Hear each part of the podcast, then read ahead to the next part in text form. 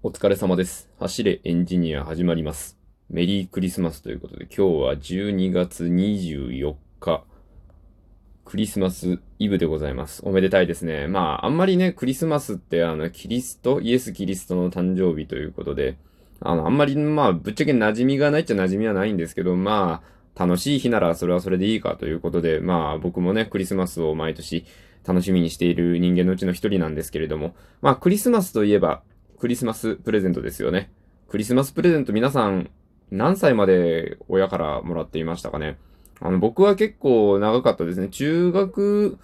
うーん、2年生ぐらいまでですかね。そんぐらいまではもらってたかもしれないですね。うん。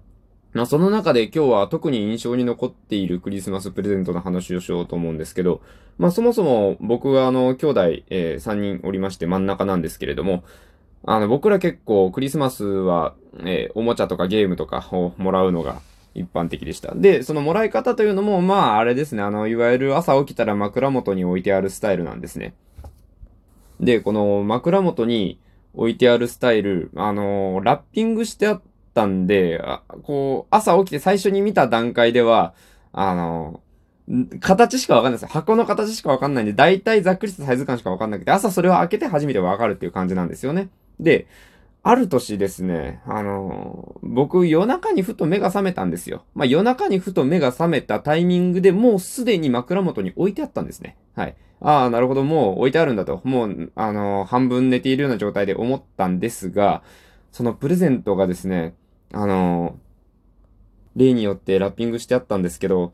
なんていうんですか、あの、アーモンドチョコとか、あの、マカダミアナッツとかと同じようなサイズ感だったんですよね。はい。なんで、もうなんか、もうその半値の状態でなんかめちゃくちゃがっかりして、あの、え、なんか毎年なんかおもちゃとかゲームとかなんかその手のやつだったのに、今年マカダミアナッツみたいな。マカダミアチョコなのみたいな。なんか、そんな感じに思って、なんか絶望失意のうちに、あの、再度眠りについたわけなんですよね。で、あの、ね、だって、ないじゃないですか。普段からお菓子は買ってもらえるのに、クリスマスプレゼント、そのなんか、アーモンドチョコみたいなやつなのみたいな。うん、なんか、その、そんなことってある？と思いながら、翌朝、まあ、あの若干関心も失いつつあったところで、朝ごはん食べた後に開けたんですよ。ラッピングを。ラッピング開けたらですね、あの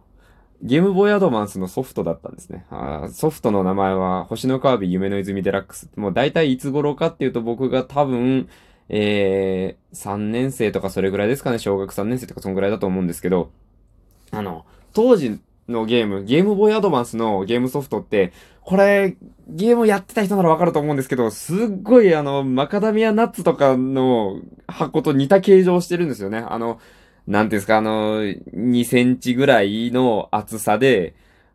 横に長い長方形の形をした箱なんですよ。その中にゲームのソフトと説明書が入ってる。そういうスタイルだったんですけど、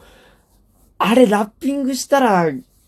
マカダミアチョコに見えますって。はい。もうね、すごい、もうだからそこからね、あの、僕のテンション曲線は一回どん底に落とされた後に、あの、欲しかったゲームだったんで、こう、爆上げなわけですよ。おわーってなって。あ、そっか。あ、マカ、あ、マカダミアチョコなわけないよな、ないよな、ないよな、あ、そう、そう、それはないわ。うん、そうそうそう、ゲームだよな、ゲームだよな、みたいな感じで、もそうね、あの、いや、分かってんじゃん、みたいな、そういうテンションの上がり方をしたっていうのは、すごくね、あの記憶に残っていますね。なんかそういう、なんか、一回えげつない誤解を自分でしたのはその年が最初で最後というか、それ以外はね、大体おもちゃだったら、ざ、なんていうんですか、あの、おもちゃ感のある箱のサイズあるじゃないですか。結構まあ子供からしてみたら大きめの箱みたいな。なんかそういう感じのがあったんで、まあ、なんかそれ以外の年はね、そんなに、そんなになんかね、あのこう、落差とかがなかったんですけど、その年はね、はい、もうなんかすごい、ありました。なんか他に、そういう、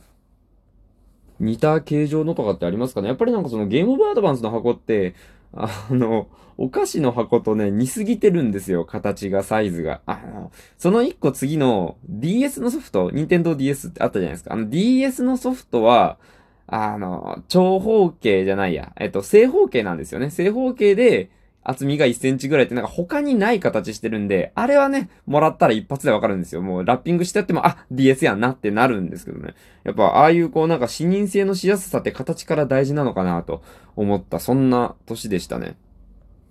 で、その、商品の包装というか、あの、パッケージの形についてちょっとね、あの、今年面白かったなと思うのが、あの、今年の戦隊が、えー、マシン戦隊、キラメイジャーって言うんですけど、キラメイジャーのね、ロボの箱はね、全部ね、1、2、3、4、5、六角形なんですよ。上から見た時に。前から見たら、まあ、あの四角形なんですけど、上から見たら六角形になってて、どういう六角形かというと、あの、普通の長方形の、まあ、いわゆる前面に当たる角だけ切り落としているような状態。はい。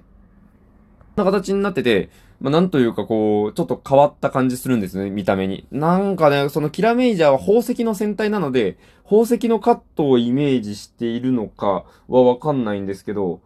うん、なんか来年はでもそんな形にはならないんじゃないかな。なんかキラメイジャー特有の形にしたかったんじゃないかなと思います。あとはね、最近仮面ライダーで増えているんですけど、あの